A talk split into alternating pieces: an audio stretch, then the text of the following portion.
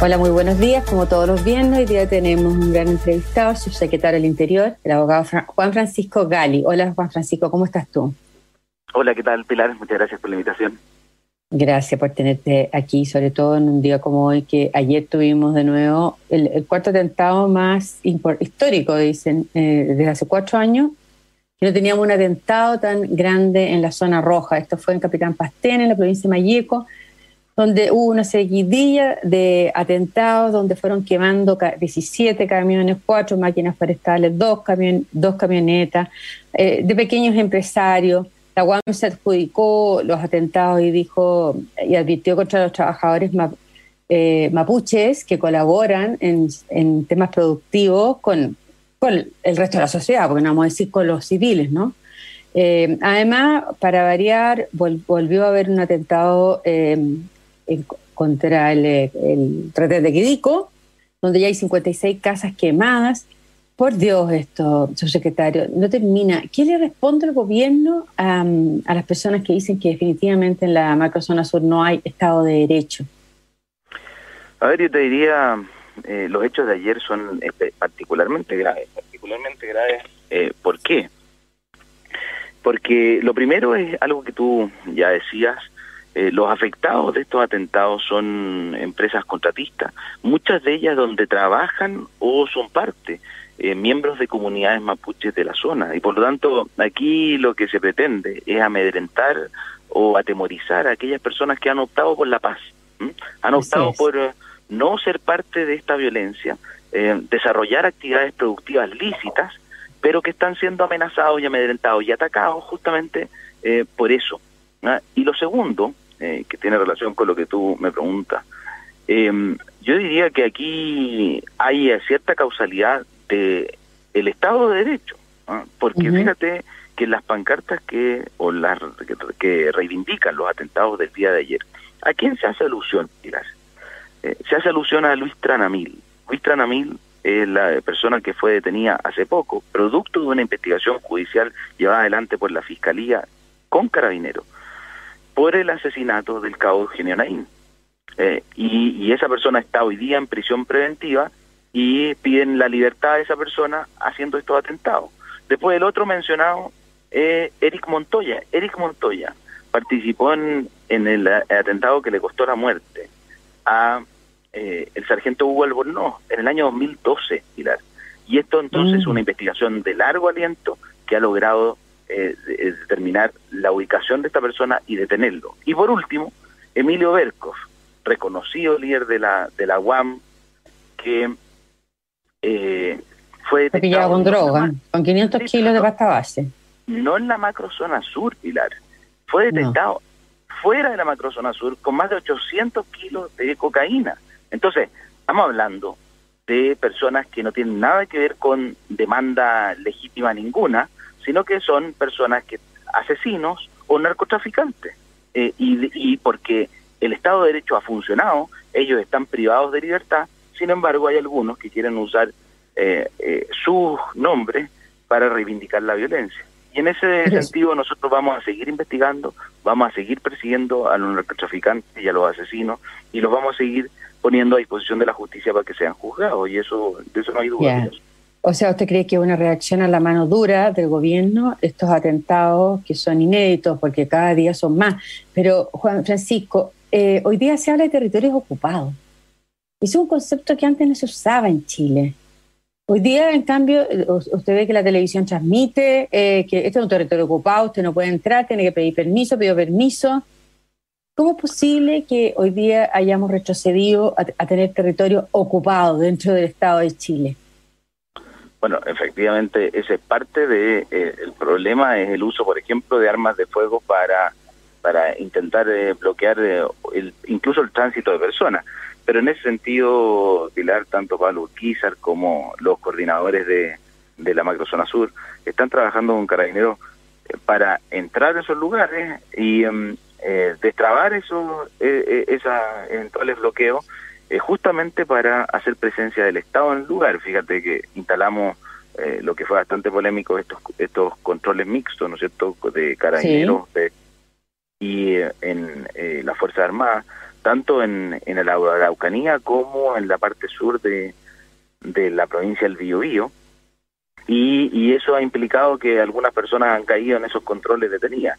Eh, yo creo que hay que seguir en eso. Eh, este es un, eh, es un, um, digamos, un proceso que va a ser largo. No pretendamos, Pilar, que esto se solucione de un día para otro si esto lo venimos viviendo y viene aumentando desde el año 97 o quizás de antes en, en la macrozona sur.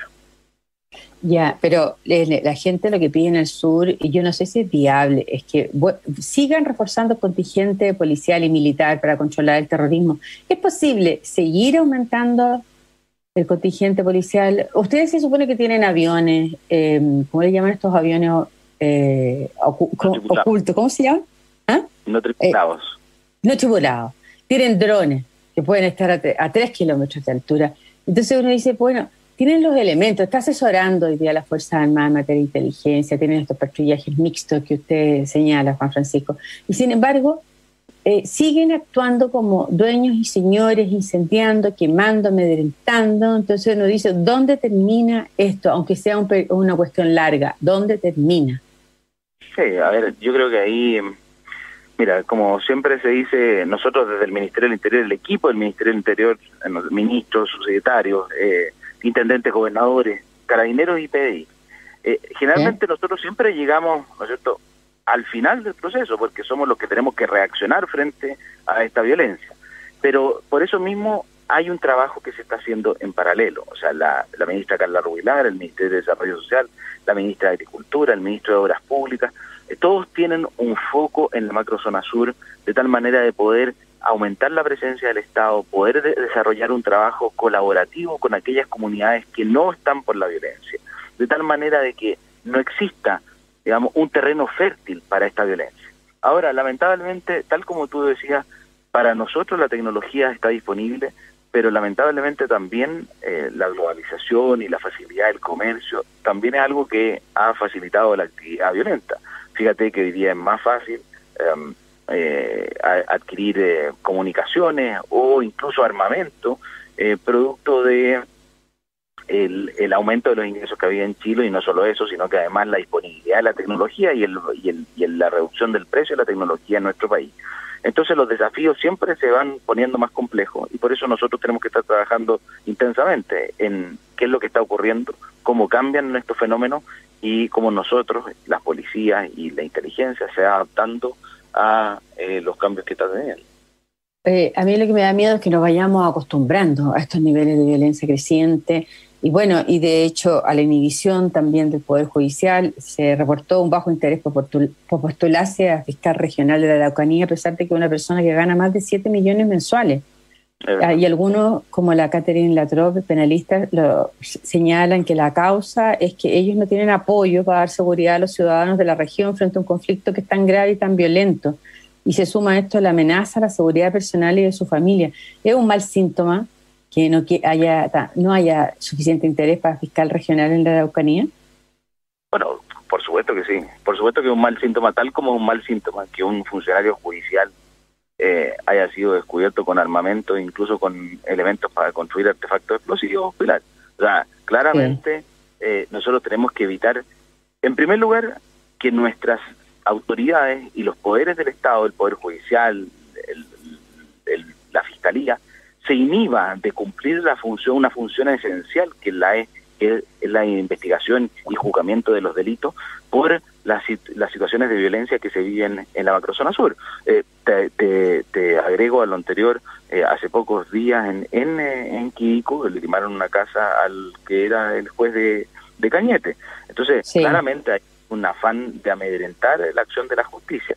Pero en segundo lugar, y eso también es importante que hacernos cargo, no puede ser que funcionarios judiciales que tienen acceso a las investigaciones eh, sean parte o se hagan parte de este de este conflicto y se hagan parte desde la justificación o legitimación de la violencia. Eh, el, funcionario judicial que fue detenido eh, en su domicilio se encontró armamento, municiones y y elementos para eh, construir un artefacto explosivo. Pero no solo Pero sus superiores debieron saberlo, debieron saber que él estaba involucrado en la lucha, porque eh, lo que hemos visto es que es súper activista, porque está gritando consignas cuando lo llevan de un lugar a otro, o sea, era un señor súper involucrado. ¿Hubo ahí, desidia de sus superiores de no darse cuenta a quién tenían contratado en el tribunal?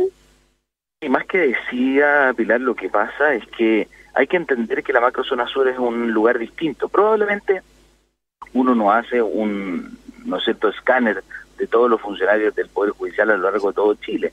Sí hay medidas preventivas, ¿no es cierto?, que de probidad eh, que se aplican en todo el sector público, pero aquí quizás hay que darle una mirada adicional en la macrozona sur, porque hay un conflicto que no existe en otra parte del país y por lo tanto eh, esta violencia tiene que llevarnos a tomar medidas extraordinarias que no tomaríamos en otro lugar de Chile. Entonces yo no hablaría de decía, sino que al revés, este es un llamado de alerta para que tomemos medidas preventivas adicionales. Como que verifiquen si son o no simpatizantes de estos movimientos insurgentes, los funcionarios policiales, por ejemplo, de la fiscalía, porque si no están atornillando para el otro lado. Eh, estamos hablando con el subsecretario Juan Francisco Gali. Vamos a una pausa con Juan Francisco y volvemos en un minuto. Seguimos entonces en la entrevista con el subsecretario del Interior, Juan Francisco Gali, luego los atentados de ayer, que son, parece, eh, los más graves en cuatro años. También hay preocupación, Juan Francisco, por la quema de los templos y las escuelas en la zona roja, pero hay un nuevo delito que se ha masificado, que son las tomas de predio, igual como estábamos hablando delante, delante el control territorial son ahora las tomas de predio. Los agricultores están obligados a pagar contribuciones de bienes raíces al Estado, pero no pueden entrar a plantar sus predios y reclaman que los desalojos son una broma, que cuando llegan a producirse no son detenidos los usurpadores, que apenas se retira carabineros vuelven a entrar los tomadores al predio y toman represalias además. Ya, es cierto que la ley no sanciona más que con multas las ocupaciones, lo que es absurdo, entre, entre 300 mil y un millón de pesos leía. Pero antes no se producían y la ley era la misma. ¿Por qué también este retroceso? Porque ellos están captando que hay una, relajación en el orden público, entonces hoy día pues, hay un relajamiento, entonces todo es posible. Sí, a ver, yo te diría, eh, de nuevo, las causas pueden ser múltiples, pero lo que no podemos aceptar es que estas personas, particularmente las víctimas, eh, tengan que renunciar, ¿no es cierto?, a eh, a poder desarrollar actividades económicas lícitas. Y en ese sentido hemos trabajado en dos sentidos, que uno nos resultó bastante eh, exitoso el, el, año pasado, que fue lo que denominamos el plan cosecha, es decir, trabajo, un trabajo específico de carabineros con los coordinadores de la zona eh, para asegurar la seguridad para llevar adelante la cosecha de los predios. Y, la verdad es que incluso aquellos predios que fueron amenazados o transitoriamente eh, ocupados, pudieron realizar la cosecha en el verano que ya pasó, el 2020, 2021, ¿no es cierto? Sí. Y en segundo lugar, eh, Pilar, lo que sí que tenemos que avanzar en eh, también dotarnos de mejores herramientas. Esa es una discusión que estamos llevando ahora en la Comisión de Seguridad del Senado, de perfeccionar el, la tipificación de la de tal manera de efectivamente poder tomar medidas eh, inmediatas frente a una usurpación en eh, algún predio en, en, la zona. Y, que se puedan detener a los usurpadores, que puedan ser detenidos. así es, que puedan ser detenidos más allá de, la sanción que le puede aplicar el tribunal, ¿no es cierto? Pero que Carabineros pueda proceder a la detención, porque si no, tal como tú dices, Carabineros hace un despliegue importantísimo de personal para poder resguardar la seguridad no solo de la del, del, predio, sino que también de las personas que lo están ocupando, porque una cosa es la ocupación y otra cosa es que eh, esas personas no resulten heridas. recuerda que eh, eh, el desalojo de Tomás ha, generado mucha controversia y muchas veces personas heridas, eso hay que tratar de evitarlo al máximo. y la forma de hacerlo es que estas personas no tengan que simplemente salir y al rato después poder volver a, ocupar, porque si no es, un, es una dinámica que se repite una y otra vez, pero que no nos lleva a ningún resultado y al revés aumenta el riesgo de personas heridas y, y además aumenta la desesperanza de aquellas personas que ven esto un proceso permanente. Y, además lo que, uno, lo que uno ve es el riesgo de que las personas finalmente cuando el Estado no funcione y no les da seguridad ni protección, terminen ellos autoarmándose, como ha surgido, como pasó en Colombia, ¿no es cierto?, que surgen los grupos paramilitares. ¿Qué riesgo existe en Chile que terminen las personas atacadas que hoy día son víctimas creando sus propios círculos de defensa? Mira, yo, yo creo que en ese sentido eh, ese sería el peor de los mundos y creo que es altamente inconveniente, no solo para el Estado, sino que para las propias víctimas. Muchas veces eh, lo que pasa en esos casos es que las propias víctimas resultan afectadas, muchas veces eh, generan hechos de violencia que deben ser investigados a, sí mismos por la justicia. Y muchas veces como esa violencia no es controlada, no están entrenados como las fuerzas policiales para eh, hacer uso de armas de fuego, etcétera, etcétera, o resultan ellos heridos o afectados en su integridad física su vida, o afectan la de otros y, tienen que ser juzgados por la justicia. Entonces, eh, yo creo que en esos casos eh, el llamado es a trabajar conjuntamente con las fuerzas policiales, con la fiscalía, para poder obtener un resultado, hacer trabajo comunitario con aquellas comunidades que han renunciado a la violencia, pero no recurrir a la violencia como solución, porque además eso es retroceder en mínimos civilizatorios, Pilar. Eh, Quizás la base. Pero, pero, el primer mínimo civilizatorio, Juan Francisco, es que el Estado le dé protección a las personas, pues ese es el contrato social. Tú no, delegas. Sin lugar, ¿ah? sin lugar a dudas. claramente ese es el, desafío y claramente ahí hay una. Está, eh, hay una está fallando el Estado. Claro, claramente. Claramente. Pero pero Pilar, no es que esté fallando el Estado hoy día, es un proceso que ya lleva más de 20 años en que no hemos logrado generar las condiciones para que esta violencia disminuya y no que siga aumentando. Y yo creo que en ese sentido todos tenemos que mirarnos eh, a nosotros mismos para ver qué es lo que dejamos de hacer, qué es lo que no hemos hecho y volver a eh, entablar procesos de diálogo, de de, avance que y de rechazo absoluto y tajante a la violencia. Así que si no es imposible, porque los violentos eh, hacen un eh, generan, digamos, un impacto comunicacional que es incontrarrestable. el, fuego y el uso de armas de fuego es tan impactante para la ciudadanía que no está acostumbrada a la violencia, que hacen negocio estos tipos con con los actos de violencia. Entonces, eh, el resto de la ciudadanía, la ciudadanía que renuncia a la violencia como método de em, eh, convivencia social, eh, debe entender que solo unidos vamos a poder hacer frente a estos pequeños grupos que son violentos.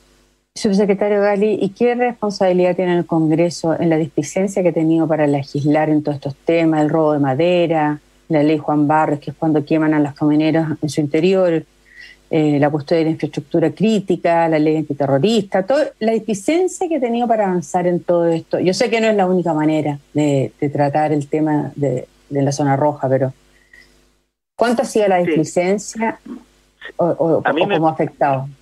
En, dos sentidos, Pilar, yo creo que es importante. Yo, yo, yo he escuchado muchos parlamentarios que nos dicen, mira, las leyes no son, eh, o incluso las leyes que establecen delitos o aumentan las penas no son eh, la herramienta más efectiva.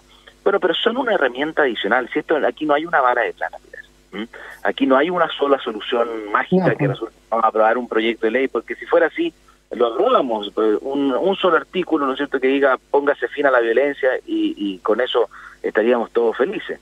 Pero la verdad es que los, estos problemas son complejos y por lo tanto requieren de soluciones complejas.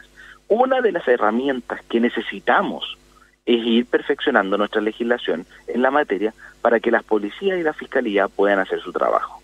Ahora, ¿es suficiente eso? Sin duda que no, pero también también los parlamentarios tienen que hacerse parte del proceso de diálogo y yo entiendo que eh, en el último tiempo eh, eso ha existido, eh, particularmente de los senadores de la, de la región, en que se han sentado a una mesa para dialogar y poder llevar adelante un proceso de que no solo espere de las fuerzas policiales una reacción, sino también que haya un sustento político a un proceso que vaya disminuyendo. Pero gradualmente, Milar, no va a ser de un día para otro, que vaya disminuyendo los hechos de violencia y pueda darle eh, la tranquilidad, no solo a quienes son propietarios agrícolas o forestales, sino también a las comunidades, de que... Por supuesto, que son víctimas hoy día. Exactamente. Yo quiero cambiar de tema. ¿Por qué se activaron ahora los anarquistas poniendo una bomba en la sucursal del Banco Estado en el centro comercial Apumanqui? Ver, yo te diría ahí, eh, pueden haber razones coyunturales. Estamos en, eh, en el mes de mayo que eh, un anarquista bien bastante, que ha generado bastante hechos de violencia en el pasado, Mauricio Morales, y por lo tanto puede haber alguna razón coyuntural y además algo que se, ha, se ha levantado mucho en el, en el tiempo, que es esta causa de los presos políticos supuestos de la, de la, del, del, post-estallido, ¿no es cierto? Que eh, a esas personas están privadas de libertad y hay algunos que quieren confundir a la ciudadanía porque dentro de esos supuestos presos políticos eh, hay personas que colocaron artefactos explosivos y eso no tiene nada que ver con ninguna manifestación, esas son personas que lo que buscaban era, uno, dañar y dañar gravemente. Incluso hubo artefactos explosivos que se enviaron a personas naturales que le pudieron haber causado la muerte. Y en segundo lugar, en segundo lugar, eh, el, los artefactos explosivos en algunas legislaciones son per se actos terroristas. ¿Sabes por qué, Pilar? Porque no, no están destinados solo a causar el daño que causa el explosivo, están destinados a causar temor en la población. Y eso es justamente entonces lo que hay que combatir y por eso mismo eh, hay estas personas están privadas de libertad y, eh, y, lo que se pretende a través de las reivindicaciones, ¿no es cierto?, es pedir la libertad, aduciendo que habría una causal eh, política en, en, esta, en estas investigaciones judiciales, cuando en realidad lo que hay es el combate de delitos y delitos especialmente graves que pudieron haber incluso afectado la vida de personas. ¿Y no hay una amenaza explícita o implícita al proceso electoral que vamos a vivir en no, fines de semana?